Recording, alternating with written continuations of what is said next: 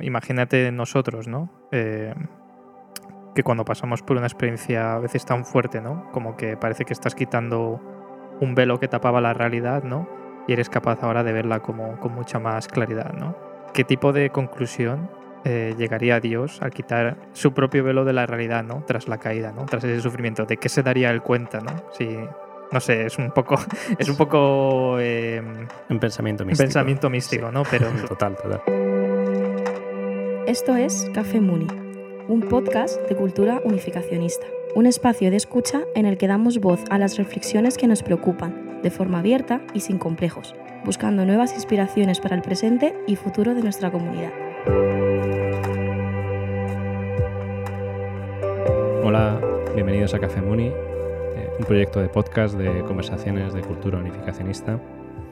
Antes de nada, pues nos queremos presentar muy brevemente. Yo soy Carlos, tengo eh, 36 años, Mm, actualmente vivo en Madrid y estoy casado, bendecido con eh, mi esposa que es japonesa. Eh, nos bendecimos en 2014 y ahora mismo tenemos dos hijos de 4 y 6 años. También estudié la licenciatura de filosofía y bueno, aparte tanto Rubén eh, como yo, bueno, los dos somos segunda generación de unificacionistas, eh, residimos en Madrid, que es nuestra comunidad de referencia, y también los dos trabajamos en un centro cultural que pertenece a nuestra comunidad y ambos somos también activos en las actividades de nuestra comunidad. Y yo soy Rubén, tengo 30 años, mi madre es de Japón, mi padre es de España, fue a la bendición en 2020, eh, mi esposa es italiana, vivo actualmente en Madrid y bueno, pues eh, he hecho STF, Don y he sido responsable del HARP. El Fórmula Course Muni, vamos. Lo típico, sí. Y yo no he hecho nada de eso, por otra parte. y nada, estamos muy ilusionados por eh, lanzar este espacio al público. ¿no? Eh, queremos que, sobre todo, sea eh, un marco, un, un, lugar donde poder expresarnos con sinceridad mm. y de manera natural sobre cosas que muchas veces pues es, es difícil encontrar ese espacio. ¿no? Sí. Estamos todavía aprendiendo cómo, cómo, vamos a querer que se desarrolle, pero queremos que cada, cada episodio pues tenga una línea temática y también que se adecue a la persona que, que, que sea el invitado de ese episodio. Y nada, pues hoy está en este episodio con nosotros mi hermano, eh, mi hermano biológico, Dani. Y nada, antes quizás antes de nada, pues podrías presentarte, Dani. Por Vale, si vale. te escucha alguien que no te conozca. Muy bien. Eh, pues nada, me llamo Daniel Badosa, soy el hermano de Carlos. Eh, tengo 33 años. eh, hice la carrera de psicología, me licencié, luego no, no, no me gustó mucho, así que lo dejé. Y decidí de- dedicarme a, a los libros, a la escritura, que es lo que, lo que me gusta, lo que me apasiona. Eh, nada, actualmente soy uno de los editores de aquí de Editorial Espacio Ronda, un proyecto que espero que pronto podamos compartir de manera más abierta, que, que tenemos muchas ganas. Y nada, espero que hayáis traído un plato porque hoy hay ración de pisto, que es un clásico mío. Pero nada, un- gracias por invitarme y, y espero poder aportar algo. Y nada, así a lo personal, pues nada, estoy bendecido con, con Gracia Felberg, una que es de Alemania. Y tengo dos hijos mellizos y los dos tienen autismo. Mm. Y nada, bueno, eso es algo que creo que siempre me gusta compartir de, de una manera abierta. Mm. Sí, bueno, de hecho, el, el tema que eh, nos hemos propuesto para este episodio lo hemos titulado de una manera, espero que lo suficientemente ambigua y Mm, Misterioso. sí, un poco mm, provocadora en el buen sentido, ¿no? Es decir, que induzca Eso es. al pensamiento y a la reflexión. Eh, lo hemos titulado Perder el ideal. Y bueno, y vamos a desgranar un poco. Sí, Parece el título de un libro casi. Sí. Es- Bueno, dicen que lo primero que tiene que impresionar de una historia es el título, ¿no? Es lo primero que lees y yo creo que con esto ya... ya nos podemos y- ir. ¿eh? Eh, venga, apaga y vámonos. Venga, buen, buen trabajo a todos. Bueno, Mm. Eh, en realidad, mm, queremos conte- darle un contexto mm, más concreto eh, y que tiene que ver pues realmente con la experiencia de, de Dani, de eso de, de sus dos hijos. Y tiene que ver con la, ¿no? Mm, la cuestión que trae para mm, el marco unificacionista em, el hecho de aceptar o integrar Mm. la situación de que hay personas que de alguna manera no van a estar a la altura del ideal o no van a poder cumplir el ideal y no por elección sino por, mm, por limitaciones de la propia condición. Mm. Bueno, este tema en realidad me lo propusiste tú, Dani, de Sí. alguna manera. Sí, sí. Entonces quizás puedes empezar eh, poniéndole tú un poco palabras a eso. ¿Qué te parece? Sí. Uf, grandes, grandes palabras. Sí, bueno, nuestra conversación, bueno, surgía de en qué temas podríamos conversar, ¿no? Por primera vez aquí en el podcast. Y bueno, evidentemente para mí eh, este es un tema, bueno, como muy- evidentemente muy, muy personal, ¿no? Que, que me ha tocado muy fondo y que sobre todo ha cambiado mi, pues mi manera también de entender la espiritualidad, ¿no? De entender el propio movimiento de unificación y la vida misma, ¿no? Porque yo algo que tengo muy claro es que tu, tu vida espiritual no puede ser ajena a tu vida terrenal, por así decirlo, ¿no? Es, es- Mm, es imposible, ¿no? Y aparte que, aparte que no es sabio, no, no es real, ¿no? De nuevo, no, no tiene que ver con el ideal, ¿no? La, la experiencia espiritual tiene que ver con, con esa integración de, de lo que te ocurre en la vida, tiene que ser parte de, de tu vida espiritual y viceversa, ¿no? Entonces, pues bueno, la conversación se dirigía a eso de que eh, toda nuestra vida, como bueno, soy segunda generación, no, no sé si se ha quedado claro, he nacido en el, en el movimiento. Eh, pues eso, creo que desde que éramos pequeños se nos ha inculcado o se nos ha, digamos, transmitido de una manera tanto directa como indirecta, ¿no? Esta idea de que si cumples un poquito eh, el camino del ideal, ¿no? O si cumples, digamos, las, entre comillas, normas o, o lo que sea, pues tu vida como... Tu vida está solucionada, ¿no? Tu vida está, está como, vale, eh, te has pasado el juego, ¿no? En ese sentido. Entonces, claro, eh, bueno, evidentemente esto es algo que no es solo propio de, ¿cómo decirlo?, del movimiento de unificación, ¿no? sino de las religiones en general, ¿no? Pues es- eso es obvio, ¿no? Hay una Mm. serie de, de ideas de si vas por este camino, pues vendrán bendiciones, ¿no? Vendrán eh, grandes eh, revelaciones, vendrán, bueno, eso, bendiciones, ¿no? Por así decirlo de manera. Entonces, claro, eh, luego eso es muy distinto, ¿no? A lo que nos encontramos, ¿no? Más adelante en nuestras vidas, ¿no? Y bueno, en mi caso, pues, a ver, como segunda generación dices, vale, pues eh, voy por un proceso de matching, voy a la bendición, eh, mantengo la pureza, ¿no? Y luego pues parece que ya de aquí para adelante, ¿no? De aquí, de aquí para el cielo, ¿no? Pero me encuentro con una realidad muy distinta, ¿no? Y la realidad, pues eso, es que mis dos hijos tienen autismo, es un autismo, por decirlo de alguna manera, bastante severo, ninguno de los dos habla, eh, necesitan constante ayuda para comer, para ir a cualquier sitio, eh, no tienen eh, conciencia del peligro, si a veces se meten en mitad de la carretera o, o se, se podrían caer perfectamente por un precipicio si no tienen cuidado, ¿no? Entonces, claro, me encontré como mm, con un choque muy frontal de esta realidad, ¿no? Y decir, vale, eh, a mí como de alguna manera se me ha prometido que siguiendo el ideal eh, van a venir bendiciones, pero luego me ha venido como lo contrario a eso, ¿no? Entonces, claro, luego para mí eso ha sido un trabajo muy fuerte de cómo conciliar, cómo conciliar eh, las creencias espirituales con luego lo, lo que te pasa, ¿no? Y bueno, evidentemente, a ver, esto son como muchas cuestiones, ¿no? De la gran pregunta, ¿no? De por qué le pasan cosas malas a personas buenas, ¿no? Y no, no, no hablo evidentemente solo de mi caso, sino de, de muchos más, ¿no? Entonces, pues bueno, de aquí surgió un poquito la idea y, y me interesa también saber vuestra opinión, ¿no? Y Mm. perdón, perdón si estoy hablando demasiado no, ya, no, ya no. de primeras. No, no, no, está bien, sí. Eh, pero bueno, Mm. más o menos esa es un poco la dirección, ¿no? Porque creo que mm, no solo por mi parte, ¿eh? pero todos, vamos a, todos sufrimos de alguna manera u otra, ¿no? Y creo que eso también eso es parte del camino espiritual, pero claro, eso cómo lo integras, ¿no? Con, con la idea del ideal. Sí, de hecho, bueno, yo también quiero añadir que eh, mi hijo también está diagnosticado de autismo. Eh, pero bueno, también creo que al final mm, autismo, como tantos otros mm, diagnósticos de salud, pues muchas veces es más una etiqueta que, digamos, te ayuda a contextualizar Mm. Sí. una serie de problemas o de limitaciones, pero bueno, que mi- en el caso de mi hijo es, es diferente en el sentido de que él es verbal y él sí que tiene mm, bastante consciencia, tiene conciencia de cosas y es bastante autónomo. Es decir, que aunque, bueno, mm, aunque llevan la misma etiqueta nominal, Sí. pero bueno, mm, Sí, es, un- es Sí. un espectro sí, eso es. muy amplio. Sí, bueno, el tema del autismo, pues hoy en día también eh, es, es otra historia como era hace 20 años, porque Mm.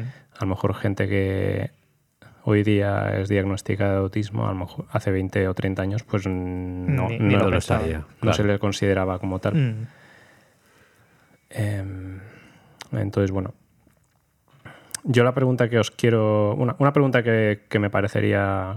Que os quiero lanzar así, Ajá. de entrada. Es. bueno, en realidad va, va más para Dani, realmente. Sí, sí, Joder, pobre Eh, Rubén. pobre. Rubén.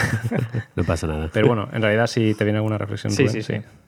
Em, la pregunta que quiero hacer es, eh, ¿qué, re- qué recursos em, simbólicos o qué historias te han servido o te han ayudado a integrar esta experiencia dentro de nuestro, o sea, ¿no? dentro de nuestra contexto de unificación?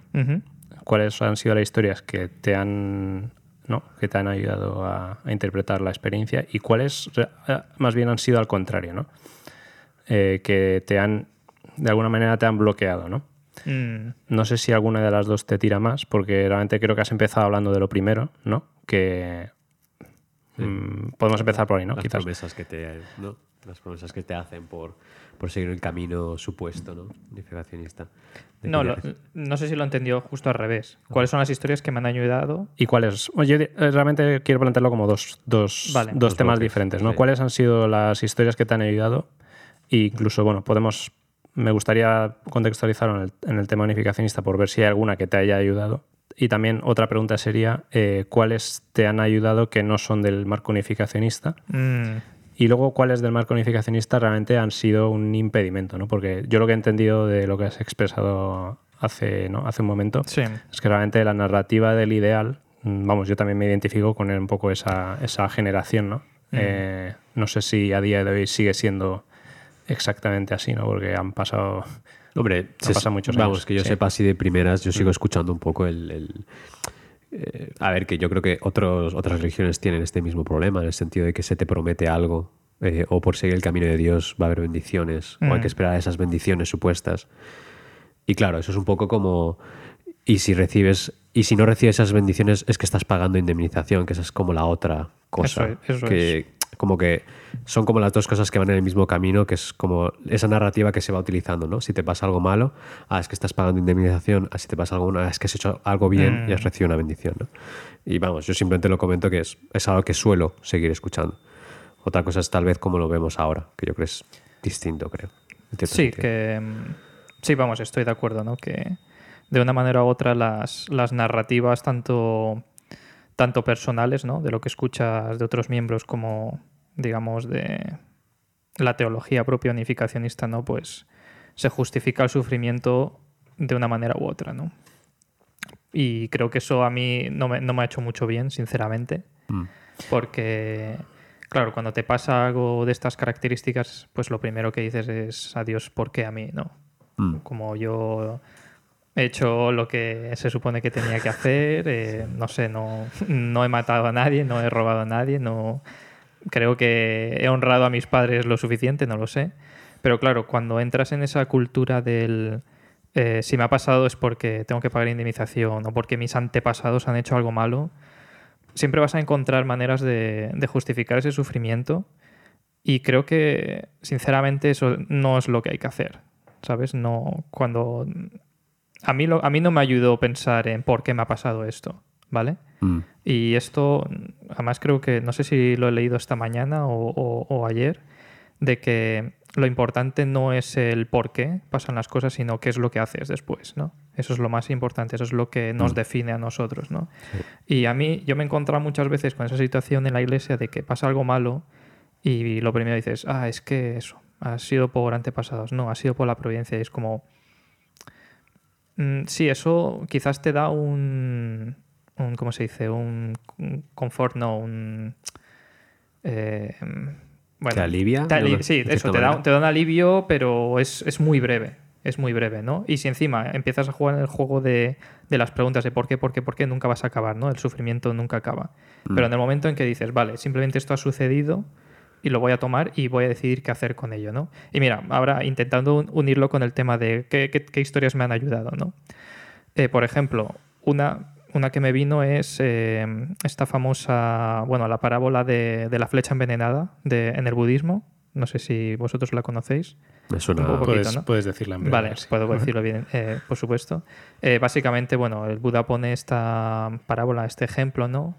De que hay un hombre de que de repente alguien le dispara una flecha envenenada, está en un estado muy crítico de muerte y pues eso, le llevan a, con sus seres queridos, con sus familiares, con sus amigos y el hombre empieza como a hacer preguntas de eh, mientras está muriendo, mientras está, mientras está agonizando de ay, eh, averiguad eh, de qué etnia era el que me disparó o averiguad de qué material está hecha la flecha, ¿no? ok. Averiguad por qué, mm, de, de qué, qué tipo de veneno eh, ha sido extraído, ¿no?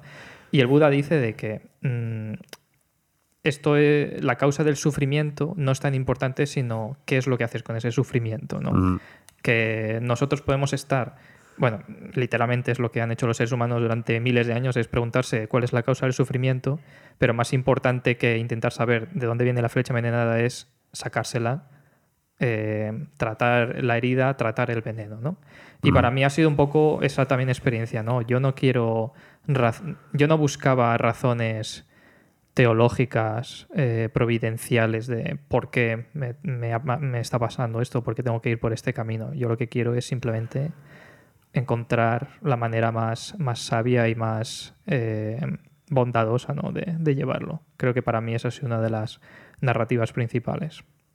Sí. Sí, yo creo que también es.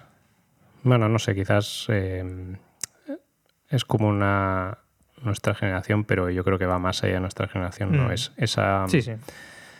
em, aversión, podría decir, mm, o esa insuficiencia que encontramos en los discursos de tipo explicativo, ¿no? Mm. Sí. que mm, bueno que es parte también de del principio en el sentido de que mm, mm, eso parte de las enseñanzas del principio pues consiste en analizar el por qué unas cosas suceden a otras ¿no? Mm. y este es todo el discurso de indemnización que yo creo que está latente en todas las tradiciones espirituales ¿no? Sí. pues en el concepto de karma ¿no? de- en el hinduismo Sí, sí, sí. y yo creo que también, ¿no? El, el teológicamente, ¿no? El concepto de pecado en el cristianismo, ¿no? Y que la maldad siempre trae como consecuencias, ¿no? Sí. A su vez. O sea, que la maldad multiplica la maldad de alguna manera. Que como yo diría que como marco general está bien, Sí. en el sentido de, ¿no? Que algo malo, de algo malo surge más maldad, pues yo creo que es algo que se puede asumir. Sí, sí, sí. Quizás el, el tema es más qué pasa con la, ¿no? con ese otro tipo de mal que de alguna manera pues no, no elegimos, sino que simplemente nos, Sí. nos es dado, ¿no? El mal, el mal sin explicación. Mm. Es decir, que quizás a mí lo que más me. Y bueno, y creo que eso que representa una generación, ¿no? Que lo que más choca es eh, intentar justificar un tipo de mal que no tiene, no tiene justificación. Sí. Y aún justificándolo no, no sé cuál es el punto, ¿no? En cierto sentido. Es decir, al fin y al cabo lo importante es cómo te lo vas a tomar y cómo vas a seguir, ¿no? En cierto sentido. Sí, porque además, el, o sea, por ejemplo, la condición de discapacidad, eso no, no es algo elegido, no es efecto, no es un mal moral, ¿no?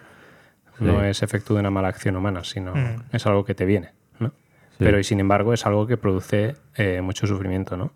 De hecho, voy, voy a decir de mi parte, así un poco añadiendo tu historia. A mí una cosa que, que me ha ayudado a integrar, a- no, a- bueno, a, a mi nivel que es diferente al tuyo en el sentido de, ¿no? de que es una Mm. experiencia un poco diferente, ¿no? Pero me ha ayudado eh, pensar en el tema de la, de, de la discapacidad de un hijo en el sentido mm, de una experiencia traumática. Mm.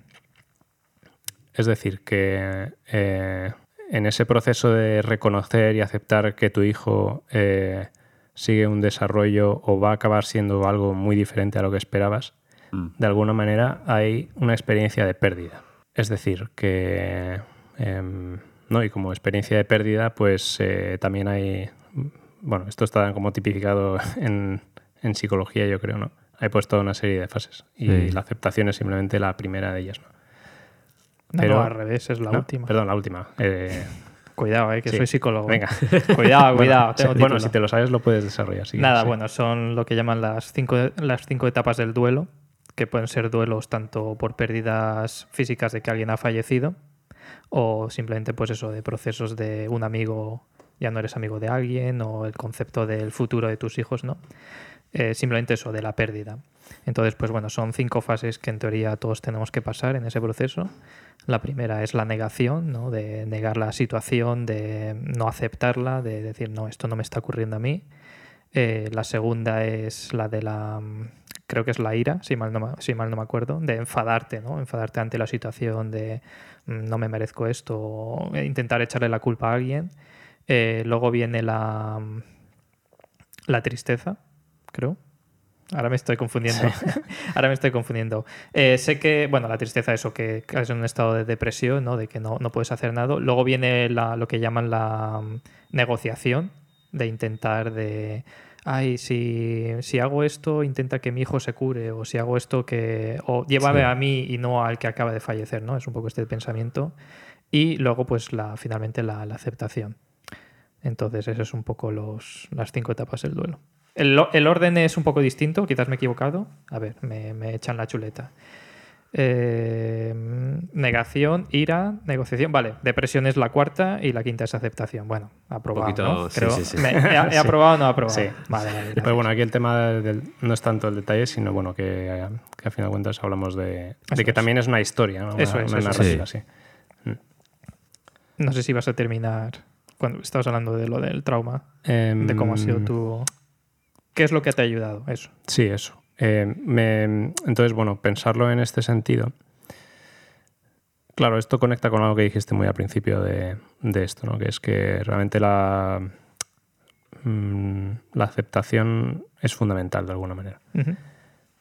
Entonces mi experiencia ha sido que, que durante bastante tiempo, bueno, es muy difícil, ¿no? Porque cuando vives una experiencia, el- la, la sensación del tiempo es relativa, ¿no? Sí, sí, sí. Pero, pero bueno, siempre reflexiono de que hasta que no vino la pandemia y de alguna manera como hubo un parón en un parón vital obligatorio ¿no? para todos, Claro. eh, no me había como tomado el tiempo de observar y o sea, de- digamos de ver a, de ver a mi hijo pues mm, como, como es realmente o en qué situación está, ¿no? Y porque creo que inconscientemente como una parte de mí de alguna manera se, se negaba a, Claro. a aceptar eso, ¿no? Mm. Bueno, y por otro lado, pues porque no era algo tan evidente como en el caso de, Mm, de los hijos de Dani. Mm. Entonces creo que un poco... Pero lo, lo que me ocurrió es que realmente desde que llegué a ese punto de aceptación, todo fue mejor. Eso Mm. es. Es decir, que la aceptación parece, o sea, sí, la pérdida es inevitable, pero si no hay la aceptación, de alguna manera no, no puedes salir del, del agujero. Mm. Claro, estoy pensando ahora. Bueno, no, no sé si esto tiene mucho sentido, ¿no? De, eh, creo que en la mayoría de historias que normalmente estudiamos en la unificación, ¿no? Que bueno, la mayoría vienen de la Biblia, pero luego también por parte de, la vida de los verdaderos padres. eh, ¿Cuántas historias hay que entren en esa categoría, ¿no? De aceptación. De decir, no, esta es la situación y en vez de intentar solucionarlo en el sentido de ¿Sabes, ¿Sabes lo que quiero decir? ¿no? Porque, eh, por ejemplo, estoy pensando eh, en los evangelios, los, los que están enfermos van a él y se curan. No, no va Jesús y dice, no, acéptalo porque eso es lo que toca y, y vive una vida plena a pesar de esa situación, ¿no? ¿Sabes lo, que, ¿Sabes lo que quiero decir? ¿Cuáles son las historias que ha habido en, que hay en la iglesia que entren en esa categoría de, de aceptar la situación y sacar lo mejor de esa? Y, y se me ocurren se me ocurren pocas, ¿vale? Pero una de ellas es la de Hunnam. No, Hunnam, eh, perdón, cuando, bueno, cuando el padre ha ido a prisión las dos veces, ¿no? No, no vemos a, a un padre que, que, se haya querido escapar, Mm. ¿no? Que, haya, que quería luchar contra el sistema. Al revés, ¿no? Lo aceptaba y decía, voy a sacar lo mejor de esto. Y si nos fijamos es de las historias más importantes de la iglesia, ¿no? Digamos, Sí. en esa narrativa real, ¿no? Pero no, no, no conozco demasiadas más. No sé si a, a vosotros os viene a- alguna en mente. Bueno, suelen tirar por esa época, ¿no? Creo que Mm. había, una, había una historia, ¿no? De, de con no sé quién era Wonpil Kim, quién estaba que le- Sí. sabes, Eh, que tenía que llevarle en bicicleta o algo así, ¿no? Eh, ten- o- Ah, sí, eso era después de, bueno, en la guerra de Corea, que él se había roto una pierna o Sí, algo por el y, claro, una, sabes, si lo piensas, pues puedes, decir, pues, pues no tiene sentido llevarte, porque, Mm. ¿no? Y está ese tipo de corazón de, de, de una situación extrema, incluso hacerlo, Sí, vamos, aceptarla y hacer aún más, ¿no? En ese sentido, yo creo que son historias que pueden ir en paralelo en cierto sentido. Pero vamos, que no se me ocurren tantas, tal vez. Es que cambia mucho el contexto, ¿no? Porque mm, en estas historias mm, el padre podría haber rezado a Dios y decir, haz que Wonpil Kim se cure la pierna o haz que Sí, sácame de aquí, ¿no?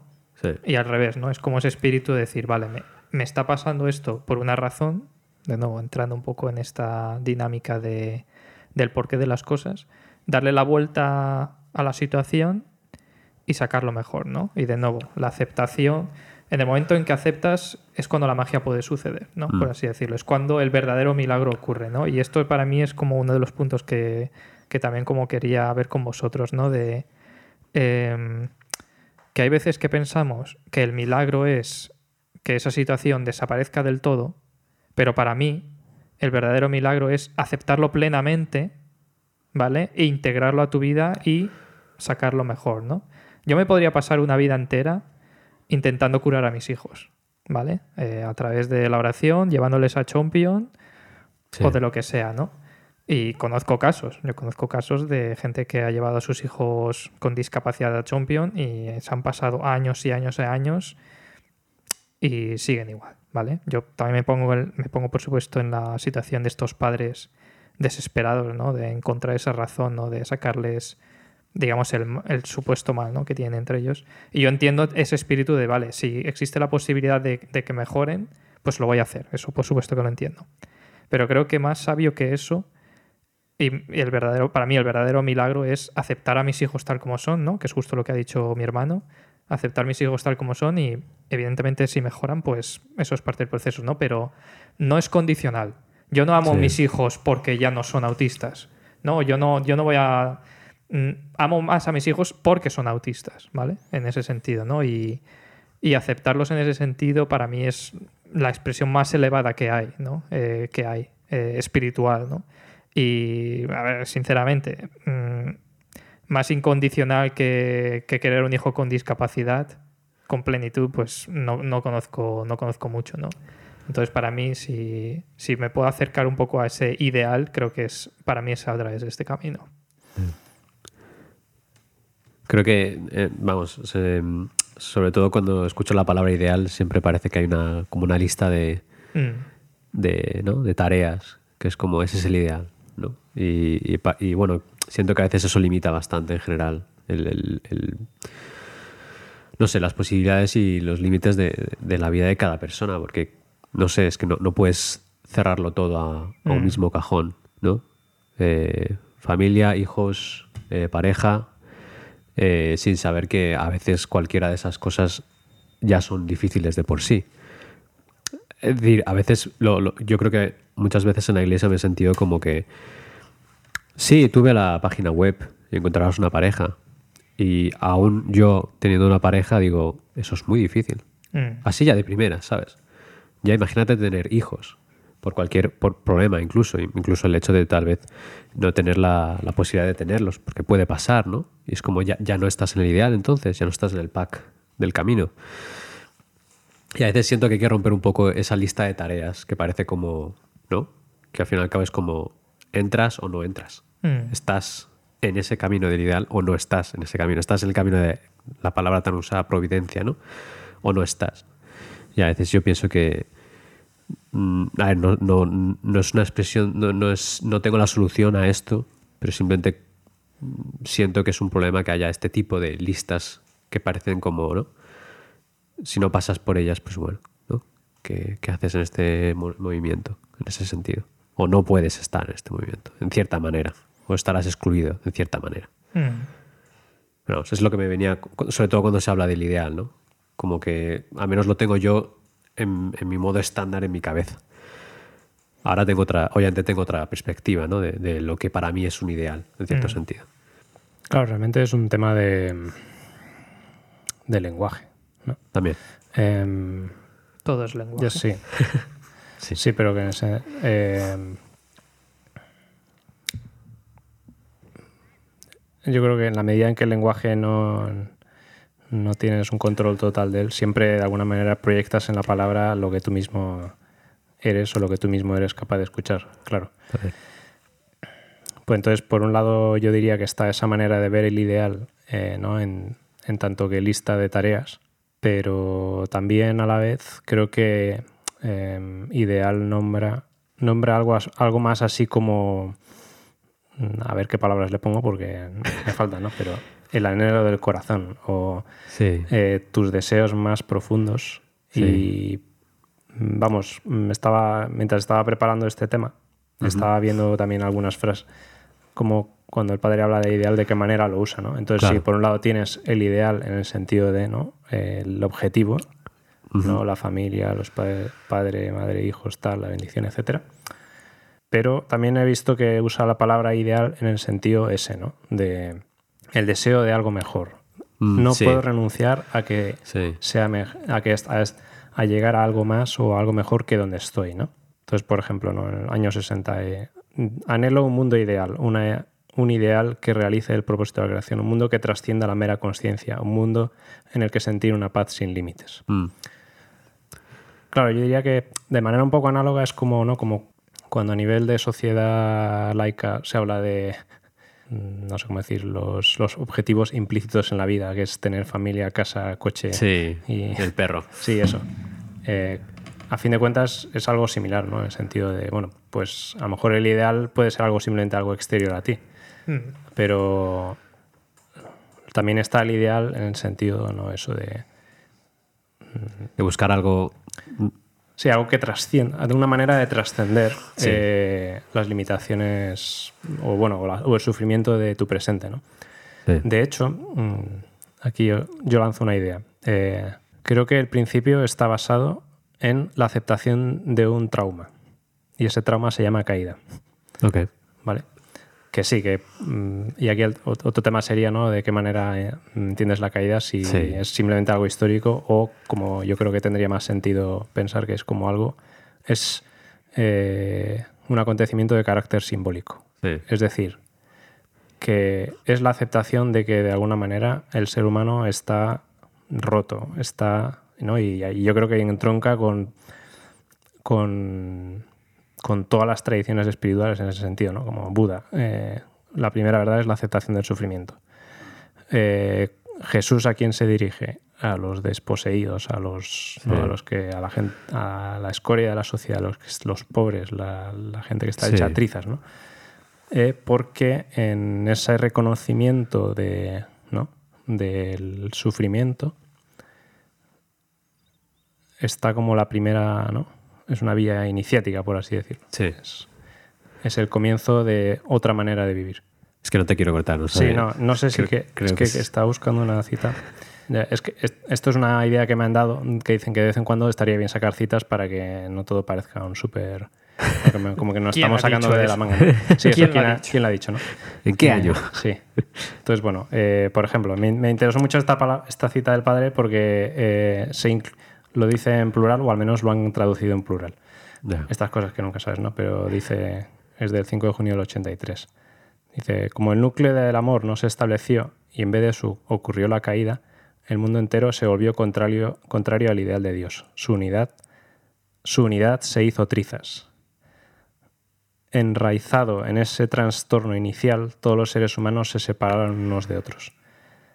No podemos negar que el mundo de hoy está asolado por sus divisiones, es decir, todos somos o estamos caídos.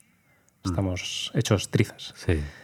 Em, de hecho, una de las experiencias que, que yo he tenido después de, ¿no? de todo este proceso con mi hijo es que eh, me he vuelto mucho más sensible a, como a diferentes capacidades, eh, no sé cómo decirlo, cognitivas o... Mm. mm, no sé, he empezado a ver, no sé si decir autismo, pero he, he empezado a ver que las rarezas de la gente a veces, eh, ¿no? Si, si tú puedes, si, vamos, si tu hijo mm, pasa por esa, ese trastorno de desarrollo, Mm. de repente, eh, cosas que antes veía simplemente como esta, esta persona que rara es, ¿no? O, Mm, pues oye, a lo mejor te hace pensar, pues es que a lo mejor Eso, eso. eh, está pasando por algo parecido a lo que dijo, quizás no lo mismo, ¿no? Sí, sí. O cuando la gente que tiene, ¿no? Como problemas mm, de salud mental, etcétera, ¿no? Dependientemente del diagnóstico, ¿no? Eh, ¿no? Son dificultades que no se ven, son cosas invisibles, ¿no? Sí. No Mm. es como que te falte un brazo o una pierna, no, Sí. es algo que está ocurriendo por dentro y de alguna manera eh, me hacía pensar, ¿no? Y también me hacía pensar en, en cómo en mi adolescencia eh, el sistema educativo pues premiaba eh, a la gente que tenía más capacidad intelectual, ¿no? Sí. Claro, cuando tienes un hijo que su, su hándicap, por así decirlo, es justamente ¿no? todo lo que tiene que ver, todo lo que premia el sistema educativo, pues mm, te haces preguntarte, bueno, yo medía a mis compañeros de instituto por si sacaban o no, bueno, a, a lo mejor no lo, no lo, no lo era súper consciente de eso, ¿no? Pero que Sí, eh, pero mejor, a veces... mejor, peor tiene que ver con tu capacidad Sí. cognitiva, ¿no? Pero es que no todos tenemos ¿no? las mismas capacidades y, y, claro, de alguna manera pues ahora puedo pensar pues cómo yo podía valorar el valor de esa persona solamente en función de esas capacidades, ¿no? Mm. Bueno, no me quiero ir mucho por las ramas, pero de alguna manera la experiencia de- del trauma o del duelo es también siempre la oportunidad de, de que emerja otra forma de conciencia, otra forma de valorar la vida o otra forma de, ver a otros seres humanos, ¿no? Mm. Entonces yo en es- en ese sentido yo creo que sí que en el principio hay latente, ¿no? Pero claro, hay ahí hay un ejercicio de, reflexión. Cuando hablamos del Dios dolido o del Dios roto, eh. ¿qué relación tiene eso con nuestra propia experiencia como seres humanos? ¿no? Bueno, no sé si queréis seguir por aquí. Es, es para mí otra narrativa, ¿no? que es ot- una de las grandes narrativas también. No, no sé, es que me ha, me ha venido como, como algo a la cabeza y estaba pensando, imagínate nosotros, ¿no? Eh, que cuando pasamos por una experiencia a veces tan fuerte, ¿no? Como que parece que estás quitando un velo que tapaba la realidad, ¿no? Y eres capaz ahora de verla como con mucha más claridad, ¿no? Que eso también, bueno, es un concepto que se ve en el Islam, ¿no? Los velos de la realidad, ¿no? Que tú vas quitando hasta acercarte más a Dios. Y ahora pensaba, ¿qué tipo de conclusión eh, llegaría a Dios al quitar eh, el su propio velo de la realidad, ¿no? Tras la caída, ¿no? Tras ese sufrimiento. ¿De qué se daría él cuenta, ¿no? Si, no sé, es un poco, es un poco eh, Un pensamiento místico. pensamiento místico, ¿no? Pero en plan de, Total, total. ¿Qué, le vendría a la cabeza diciendo, vale, ahora me ha pasado esto con mis hijos, ¿qué, qué significa? ¿Cómo veo ahora, cómo trato yo el mundo, ¿no? Y creo que eso lo decía incluso el padre, ¿no? Con el tema este del dios del día y el dios de la noche, de que la caída fue para él tal, tan traumático como que se encerró en, en sí mismo, ¿no? Y no, no era capaz de salir, ¿no? Y entonces veo en, e- veo en eso algo muy humano, ¿no? Y Mm. bueno, evidentemente, pues si hemos sido hechos a imagen y semejanza de Dios, pues eso significa que el sufrimiento de Dios es real, ¿no? Eh, nada, bueno, volviendo un poco a lo que has dicho tú, ¿no? De cómo estas experiencias, ¿no? Definen nuestra espiritualidad, ¿no? Y nuestra manera de ver el mundo. Bueno, estoy totalmente de acuerdo. Yo no me he dado cuenta de la cantidad de personas con discapacidad que hay en, el- en la calle hasta que no Mm, hasta que nos pasa eso. Bueno, en general nos pasa con todo en la vida, ¿no? Sí. Tú no eres consciente de la discriminación hacia ciertos grupos étnicos hasta que no conoces a alguien de ese grupo o hasta que no has pasado una guerra o lo que sea, ¿no? Entonces, eh, bueno, esto también lo pensaba, ¿no? Cuando, cuando íbamos a entrar ahora en el podcast, de que de una manera u otra, para bien o para mal, eh, ¿cómo decirlo? el sufrimiento mm, nos permite tener una espiritualidad más auténtica, ¿no? Porque es muy fácil pensar en el ideal cuando no has pasado por dificultades. Es muy fácil, ¿no? Es, y bueno, eh, eh, encima es fácil y nunca lo, no, no lo entiendes verdaderamente lo que ello conlleva, ¿no? El ideal es una palabra muy bonita y está bien que exista, ¿no? Porque es como, vale, podemos ir en esa dirección, ¿no? Podemos tener ese anhelo. Pero hasta que tus creencias no se pongan a, a prueba en la situación más difícil, ¿no? En la situación más desesperante, ahí no, no serás capaz de, de sentirlo de una manera auténtica, ¿no? Entonces, bueno, esto creo que. mm, además, creo que fue David Piqué que tuve una conversación con él eh, sobre este tema y me decía, bueno, cuidado David, eh, si me equivoco, pues me puedes echar la bronca, ¿no? Eh, puedes venir aquí al podcast y, nos peleamos. Pero como que me dijiste de una manera de, eh, en parte, mm, me estoy parafraseando, ¿no? Pero en, en parte, como que tenías envidia porque a través de ese sufrimiento yo puedo ver las cosas como con más claridad, ¿no? Como que soy capaz de ver las cosas tal como son, ¿no? Como que el sufrimiento quita el velo de la realidad de una patada, ¿no? Y, y como que ves directamente lo, lo que hay, ¿no? Y decides de una manera activa cómo enfrentarte ante, ante esa situación, ¿no? Pero los que no han pasado todavía por esas situaciones, que en mi opinión son va a pasar tarde o temprano, Sí. de una manera u otra, da igual. Puede ser por discapacidad, puede ser por la pérdida de un ser querido, puede ser perdiendo un trabajo que te importa mucho. Todo el mundo va a pasar por ese proceso, ¿no? Tarde o temprano. Y vas a tener 15 años, 20, 30 o 50. Entonces ahí es cuando vas a tomar la decisión real, ¿no? Entonces, por eso creo que es importante eh, compartir este tipo de historias, ¿no? Compartir la- las historias de, de cómo la aceptación trae victoria también. No, no, es, un, no es un tema de derrotismo, ¿no? De decir, vale, eh, mm, ¿cómo decirlo? Eh, acepto la derrota. No, es al revés, ¿no? Acepto lo que es y puedo traer victoria a, tra- Sí. a través de esto, ¿no? Eh, y creo que esa es un poco la, la narrativa que ha tenido siempre el padre, en mi opinión. Mira, nuestro- el título de este podcast es Perder el ideal, pero Sí. realmente el ideal siempre se ha perdido. Mm, Eh, el ideal siempre ha estado perdido. Em, Desde el principio, sí, desde sí. el principio, pero en nuestra historia, eh, porque otra cosa que también te haces darte cuenta es que, bueno, ¿no? que el reconocimiento... Bueno, una cosa que quiero decir es que em, Mm. no tampoco tenemos... Creo que es importante reconocer también que aceptar no es algo que podamos dar... O sea, llegar a ese punto de aceptación no puede darse por hecho. Mm, Es decir, que podemos vivir en la negación mucho, mucho tiempo. Sí. Creo que también Sí. eh, cuánto tiempo, eso ya. mm, Es un pero, proceso. sí. es un Yo conozco gente, o sea, he oído historias de gente que con niños con autismo que siguen de alguna manera viviendo en la negación. No, no, obviamente no he contado por estas personas, sí, pero sí por gente eh, em, que, que está muy cerca de ellos, ¿no? Mm, Em, entonces, em, bueno, eso, que por un lado, mm, creo que, o sea, eh, como decías, ¿no? Todo el mundo al final pasamos por esas experiencias o por esos hitos en nuestra vida que de alguna manera marcan la caída del velo, ¿no? Sí. Em, pero no hay que darlas por descontadas y Sí. Sí. Sí. Eh, no sé, yo, yo quería comentar, es que, claro, tal vez alguien que está oyendo esto dice, guau, pero es que yo no tengo un hijo con, Tengo que tener un hijo con autismo para...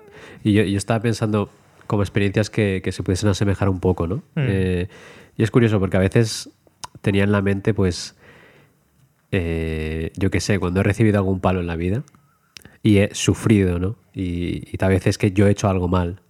Y a veces siento que, como lo habéis explicado, a veces sí he pasado por negar que he hecho algo mal, hasta que he aceptado que he hecho algo mal, hasta que he aceptado que no he, roto algo o, realmente he sido irresponsable o he sido un mal educado, hasta que no llego a aceptarlo y a decir voy a ser responsable, voy a aceptar esto de mí y voy a mejorarlo, hasta que no he llegado a eso, yo creo que más gente se puede, tal vez más joven en este sentido, se puede relacionar con eso de, de que no es solamente un súper algo, algo muy muy fuerte, sino a veces son cosas pequeñas que te pasan en la vida, que son pequeños palos comparado con otras cosas, que no tienes que ser consciente de que de cierta manera estás ¿no?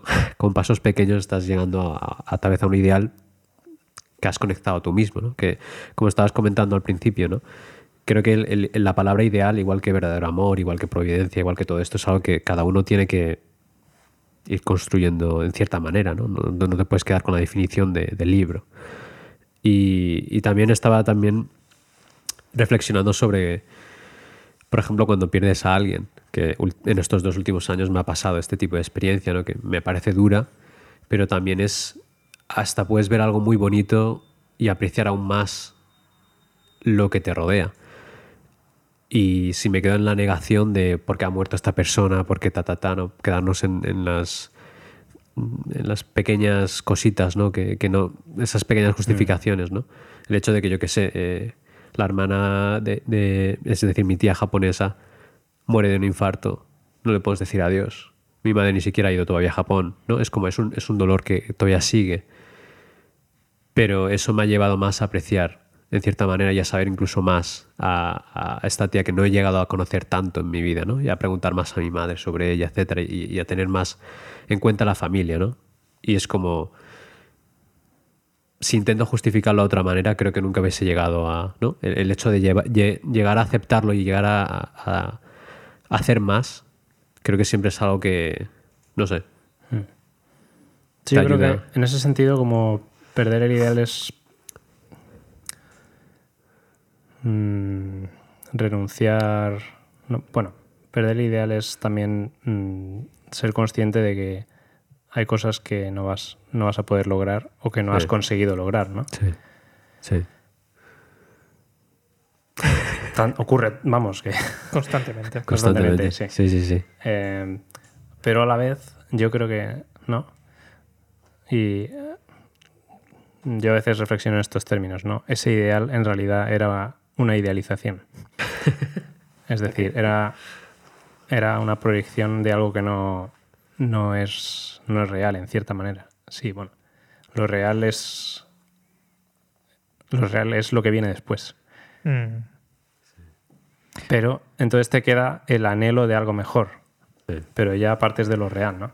Sí. Y ya, bueno, esto es un poco la dificultad, yo creo que tenemos de articular, ¿no? Como realmente esto, ¿qué es, no? O sea, ¿qué significa para, para los hijos de Dani lograr el ideal? Pues tenemos palabras para eso, ¿no? Eh, no sí, sí. O para mi propio hijo, ¿no? Bueno, yo, sí. en el caso de mi hijo, eh, como, como su...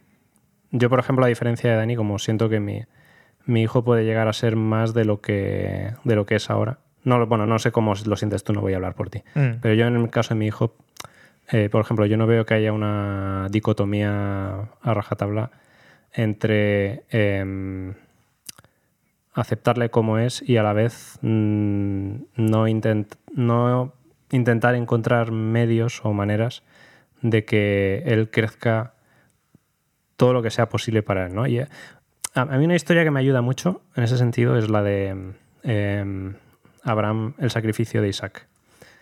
Que bueno, este la marinera, ¿no? Eh, pero de alguna manera lo que para mí esa historia simboliza es que eh, renunciando en todos los niveles que se puede interpretar eso, ¿no?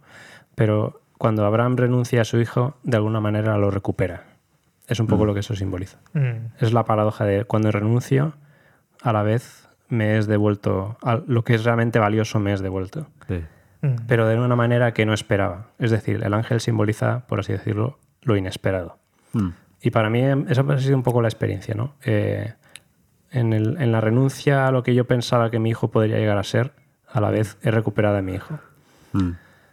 Y a lo mejor es más de lo que yo esperaba o es algo que yo no hubiera esperado de ninguna manera. ¿no? Y es, eso para mí es un poco el, lo que de espiritual tiene ¿no? en este camino de, de, de, lo que es ser padre. ¿no? Que hay muchas cosas que es que no las hubiera podido esperar o muchas cosas que he sido obligado a aprender. ¿no? Mm. Um, pero eso, ¿no? A lo mejor para llegar al ideal primero hay que renunciar al ideal, de alguna manera. Y esa es un poco la paradoja. Mm, sí, me, me, viene un poco esta idea de, bueno, lo estamos hablando también Carlos tú y yo el otro día, ¿no? De, de la de construcción. y cómo deconstruimos el ideal, ¿no? Como primero es una cosa que parece muy lejana o imposible, pero una vez lo deconstruyes por sus elementos separados, Lo despiezas, ¿no? lo despiezas, eso lo es, perdón, desmontas. lo desmontas, Mm. luego eres capaz de unirlo de una manera que es tuya, ¿vale? ¿No? Entonces, bueno, tiene que ver un poco con esta idea de, de, de la iglesia, ¿no? De origen, división, unión. De una Mm. vez, primero es el origen, luego lo separas y luego lo vuelves a unir en algo incluso más elevado, ¿no?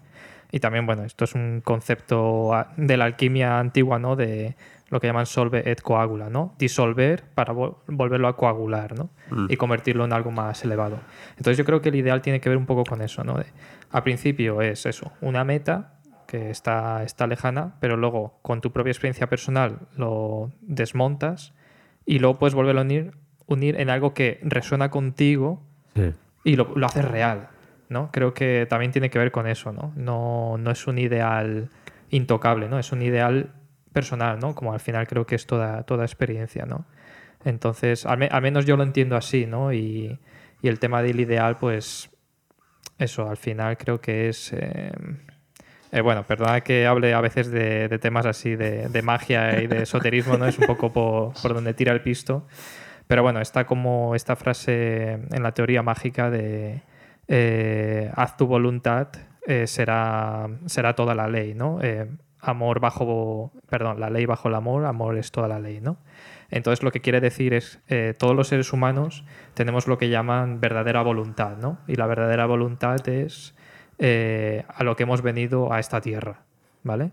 Entonces es un ideal personal, por así decirlo, ¿no? Y entonces lo que dice la, la teoría mágica es que si tú eres capaz de conectar con esa verdadera voluntad, todo lo que hagas a través de eso será divino, ¿no? Será algo elevado, ¿no? Entonces, pues yo lo pienso de esa manera, ¿no? De cuál es mi, mi voluntad, ¿no? En esta tierra, cuál es también, bueno, que se llamaría mente original, ¿no? En, en la iglesia, yo creo. Y yo lo conecto con eso de cómo hacer que mis hijos sean quienes tienen que ser, ¿no? Dejar que, es, que sean ellos mismos, ¿no? En este mundo donde parece que tienes que fingir que eres otra cosa, ¿no? Constantemente. Entonces, bueno, yo, yo al menos lo entiendo por ahí, ¿no? El tema del ideal. Intentar hacer lo tuyo, ¿no? De hecho, a ver, es que en realidad últimamente pienso que soy más ortodoxo de lo que yo pensaba.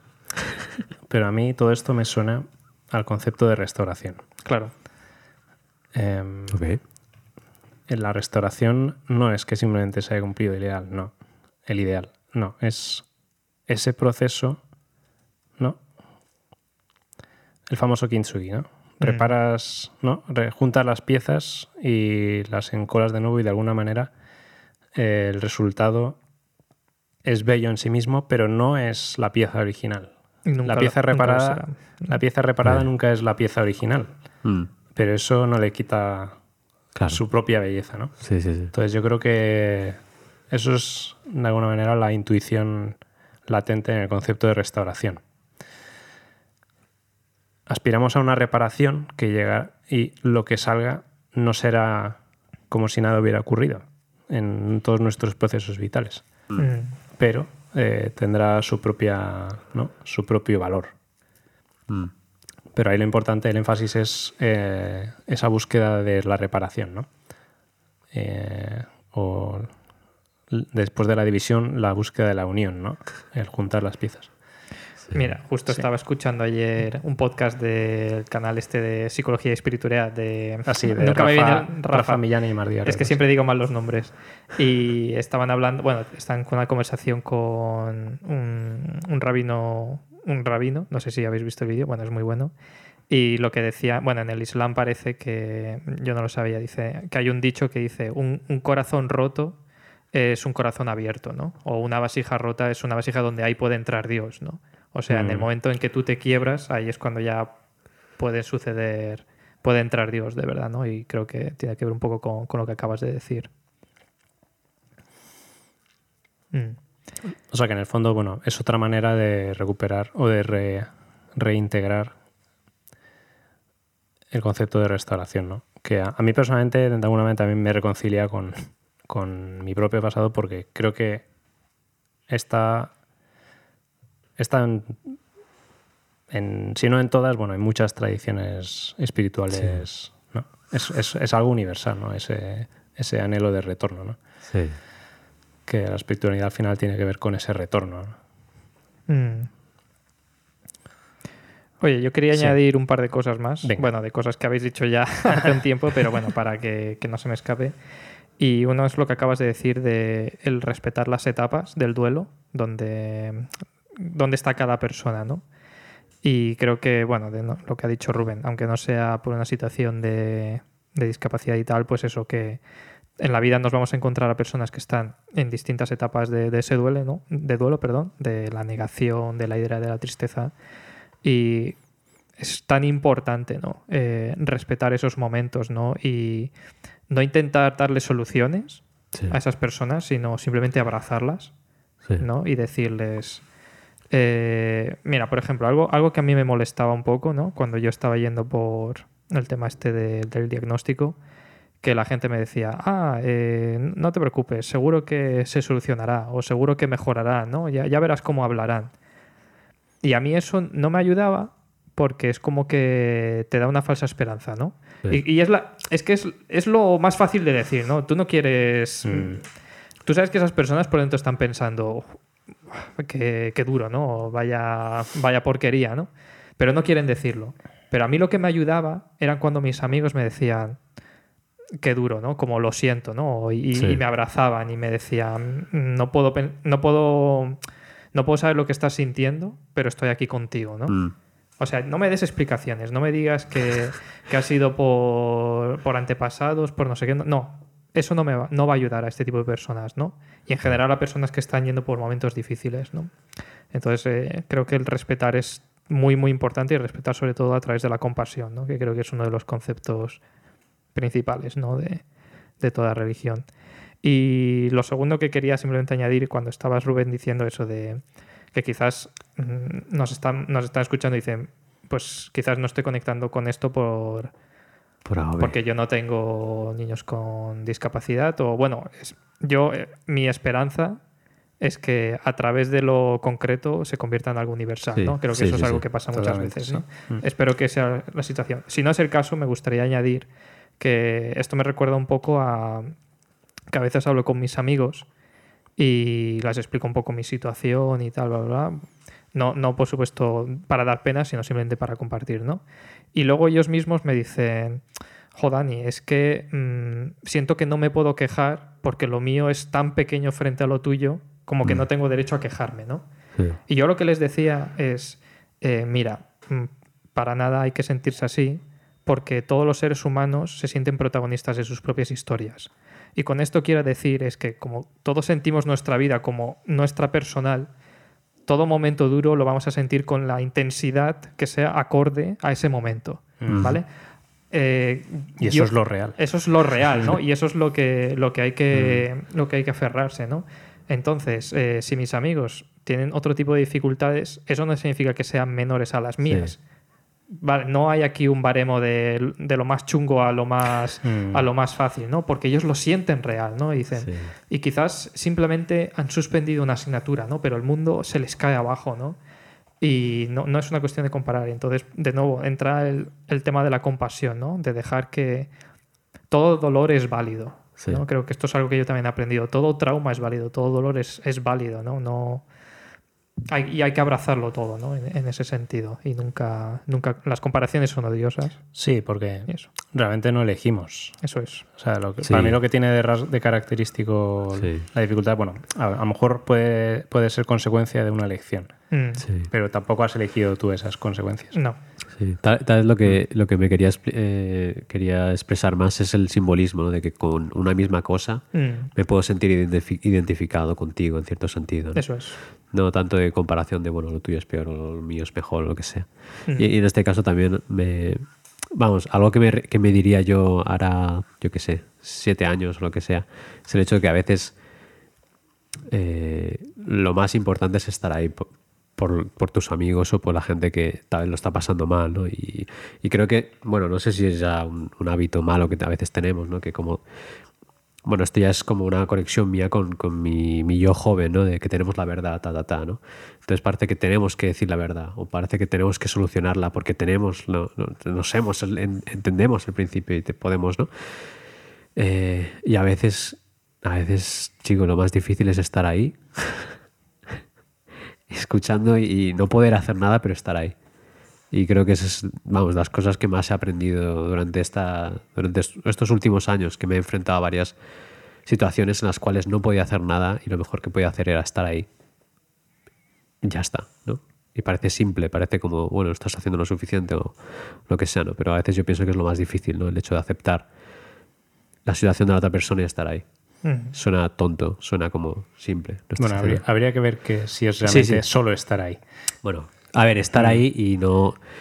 ¿Quieres decir estar ahí en el sentido de no intentar Eso, no intentar darle... una solución? Sí, porque a así. veces, muchas veces, es- y es algo que lo he ido aprendiendo tal vez leyendo libros, leyendo cosas, ¿no? Sobre escuchar, ¿no? A veces escuchar no es eh, dar la, solucionar el problema que hay Mm. por tu input, ¿no? Porque tú tienes la clave o lo que sea, ¿no? A veces escuchar funciona porque simplemente estás dejando que la persona saque todo en este sentido. Mm. Mira, mm, no sé si vas a seguir, No, perdón. no, sí, sí. En parte quería aclarar esa parte, sobre todo. Sí. em, Di bueno. primero y luego yo. no, solo quería decir que a lo mejor sería... mm, Estamos llegando Ah, poco a poco al final de, Cuidado. de nuestro episodio, entonces quizás sería interesante ir como cerrando. Bueno, si quieres di lo que tengas que decir, Dani. Y luego podemos intentar ir como cerrando. Sí, sí, sí. Cerrando, vale. Volviendo un poco al Vale, he principio. hecho mi último pisto Venga. y ya yo voy cerrando el restaurante. Mm. No, que mm, como que me siento súper identificado con, con la frase de aquí estoy, ¿no? O M aquí. Que Mm. bueno, conectando un poco con, con la historia de Abraham, ¿no? Y el sacrificio de Isaac. De qué difícil es decir estoy aquí realmente, ¿no? Y tener esa conciencia del presente completo, ¿no? Y, y para mí este se ha convertido en un mantra con mis hijos, ¿no? Porque yo es que a veces tengo la, la cabeza en otras partes, ¿no? Y hay veces que me empiezo a montar mi- mis películas y mis historias y a veces lo que necesitan mis hijos es que esté, ahí- esté ahí con ellos, ¿no? Y Mm. que reconozca su, su existencia y, y forme yo parte de ella, ¿no? sí. Entonces hay veces que simplemente estoy ahí y, y- y digo, estoy aquí, ¿no? Y estoy aquí con vosotros, ¿no? Eh, en lo bueno y en lo malo. Entonces para mí ese es un, un mantra total, ¿no? En ese sentido y, y de nuevo reflejado por cómo respondió Abraham a Dios, ¿no? Y también cómo Dios respondió a Moisés, ¿no? Cuando dijo, estoy aquí, ¿no? En, en la zarza ardiente. Entonces, que ese se convierte en nuestro mantra para todos los buenos y los malos momentos, ¿no? Ya está. Mm. Pues os atreveríais a cada uno dar Resumen, resumen. Ah, no, una Conclusión. un take out, un algo Un que take te out. llevas. eh, Eso me gusta, eso me gusta más que tener la conclusión. no, conclusión, no, Un take out. un- algo que te llevas eh, de esta conversación. Mira, fíjate, no sé si. Creo que, creo que, tiene, creo que tiene sentido, ¿eh? si, no, si no, corregidme. Eh, cuando empezaste con haciéndome la, la pregunta ¿no? de qué historias de, del ámbito de la iglesia o fuera te han ayudado, fíjate que antes de empezar, como me habría costado mucho más encontrar historias de, de la iglesia que me han ayudado, ¿no? Como que pensaba que era al revés, ¿no? Que me, han hecho más mal que bien. Pero luego hablándolo, hablándolo aquí con vosotros, la verdad es que me, he dado cuenta de que ha habido mucho más de que me he llevado de manera inconsciente, ¿no? De, que me han ayudado, ¿no? Como pueden ser lo que acabas de decir, ¿no? El concepto de, la restauración, ¿no? Llevado de una manera más personal. O, o cómo el padre se ha enfrentado a ciertas eh, situaciones. O, o lo del sacrificio de Abraham. O sea, en ese sentido creo que, aunque quizás yo no me he dado cuenta, pues está, estaba ahí, ¿no? En ese sentido. Y eso es bueno. Eso es bueno, ¿no? Me ayuda a reconciliarme con conceptos que, que sentía mucho más ajenos, ¿no? Y mucho más dolorosos. Entonces, se agradece en ese sentido. Y la aceptación. No aceptación. Qué gran, qué gran palabra. Sí. Aceptar. Aceptar, pero también mm, no nos quitemos el derecho a cuestionar, Sí. ¿no? Y, y a, y a preguntarnos, a hacernos preguntas, ¿no? Eh, esto me viene... eh, ya empiezo otra vez a echarme el pisto. No, que, que de nuevo volvemos al tema este de lo de las etapas, Mm. ¿no? Y una de las etapas es la negociación, ¿no? Y yo creo que muchas veces, a veces, muchas veces en la iglesia como que vemos mal que cuestionemos a Dios. No, no sé si tenéis esa sensación, como que es como, no cuestiones por qué Dios hace las cosas o, o por qué te sucede, ¿no? Pero a veces es importante, ¿no? Y de nuevo, viniendo de la cultura judeocristiana, eh, era Jacob, ¿no? Quien luchó contra... Con el ángel, sí. Con el ángel, ¿no? Mm. Y, y Moisés cuestionaba a Dios, ¿no? Y Abraham cuestionaba a Dios y negociaba con él, ¿no? Entonces, que no nos quitemos ese derecho también, ¿no? La aceptación es importante, pero que venga también... Sí, yo creo que ahí aceptación no es simplemente, de nuevo, ¿no? El lenguaje.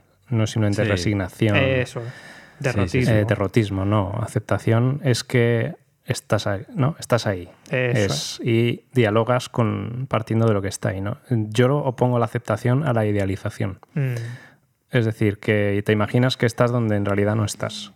O, o vivir, o vivir al- a costa de lo que algún día quieres llegar a ser. O a costa de tu imagen, ¿no? De, bueno, yo algún día seré algo así, no.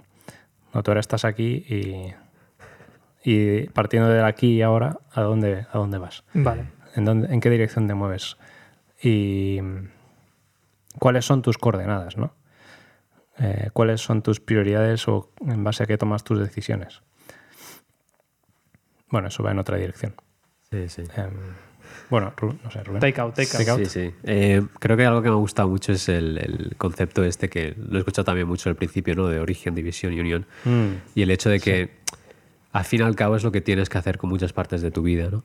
Eh, con palabras grandes o con lo que sea, ¿no? Como ideal. Al fin y al cabo tienes que, ¿no? Lo tienes que dividir, lo tienes que desmenuzar y luego con tu propia vida tienes que ver a dónde puedes llegar, ¿no? Y esto, pues con otras palabras como verdadero amor o providencia o lo que sea, ¿no? Son palabras que al fin y al cabo tienes que hacerlas tuyas, tienes que hacerlas personales y, y creo que con eso es como, no sé, hasta te vas a encontrar a ti mismo un poco más, ¿no? Y creo que me llevo, sobre todo esta conversación, ese, ese punto que me a mí personalmente me ha gustado mucho. Y el señor Carlos. O o ya lo has Ah. dicho. O Eh, era lo de antes. no, no, no, no. Ah, vale, vale. Bueno, no sé, es que. Es que eh, todo- todos estos temas les he dado, no sé, Tantas tantas, vueltas. vueltas. y además que, no, que a veces doy charlas en Don y tiene mucho que ver con, con todo, para mí, ese ejercicio que consiste en reapropiar, recuperar conceptos de principio de una manera que para mí Mm, tengan sentido. Es decir, intentar ser lo más generosos, lo más generoso que pueda ser con mi propia herencia espiritual, ¿no? Ese yo creo que es un poco, de hecho, definiría que mi momento espiritual es un poco ahora ese. Mm. Es decir, que y esa conversa- es- esta conversación me ayuda en ese sentido también de ¿no? un poco ver el alcance universal de, de la experiencia particular y de, nuestro, ¿no? de nues- la particularidad de nuestro propio crecimiento en esta comunidad. ¿no? Es decir, que cosas que nos han enseñado pequeñas mm, tienen mucho que ver con cosas que se dicen en otras tradiciones espirituales y eso, bueno, para mí siempre es algo bueno. Mm. Es decir, que no hay conexiones, hay ¿no? síntesis, un- uni- unificación de, ver- de la buena, de la de verdad. Em, pero bueno, realmente, claro, este tema que es todo ¿no? proceso de conversación conmigo mismo ya de un par de años ya. Em, también me hace pensar en también qué significa realmente un ideal, ¿no? ¿Qué proyectamos sobre la palabra ideal? Y, yo espero que, ¿no? que esta conversación en ese sentido ayude a, a, eso, a deconstruir el ideal, a desmon- desmontar un ideal para encontrar lo que realmente es, es esencial en el ideal, ¿no? Y no es alcanzar la meta o el objetivo, es más ese proceso de, ¿no? de síntesis o de unificación. Es decir, que no sé muy bien cómo cerrar, pero bueno, otra cosa que quiero decir, ¿vale? Y ya está ahí con eso. Dilo, dilo. Sí. Cuando hablamos del ideal de la familia, ahora en este contexto, de, de que ya de alguna manera aceptamos que eh, el ideal no es, no es simplemente la idealización, es lo que vivimos, ¿no? El ideal de la familia, entonces para mí empieza a significar también, ¿no? Como eso que yo he vivido en mi propia familia de, caray, es que si es- ese ideal de la familia tiene que ver con mi propio deseo de no poder, no querer como dejar a mi hijo a su suerte o Mm. del deseo de mi... Bueno, es que en el caso de Dani y yo es que somos de la misma familia, es que, Mm. ¿no? Es... De hecho, aquí una, una cosa interesante sería invitar a mi padre, ¿no? Que implica para él como, ¿no? Como, eh, para él como abuelo de, de sus nietos. Cuando hablamos de familia, de la familia de verdad, estamos hablando de esos procesos concretos, ¿no?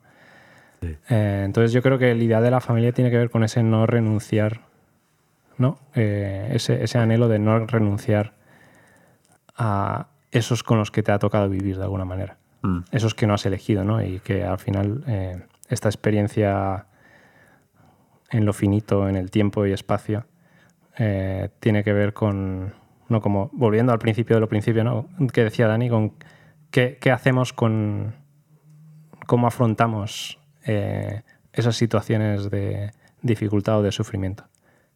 Bueno, no ha sido una conclusión, es un take-out. Ya. Bueno, no- nunca se puede sí. llegar a conclusiones es, definitivas. solo cuando te mueres. Bueno, ni siquiera. Ni siquiera. Ni siquiera a veces. La vida eterna, ¿no? Sí, sí, sí. Mm. Bueno, pues, pues nada.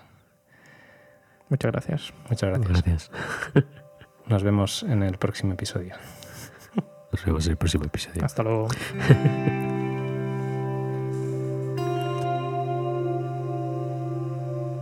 Gracias por habernos escuchado.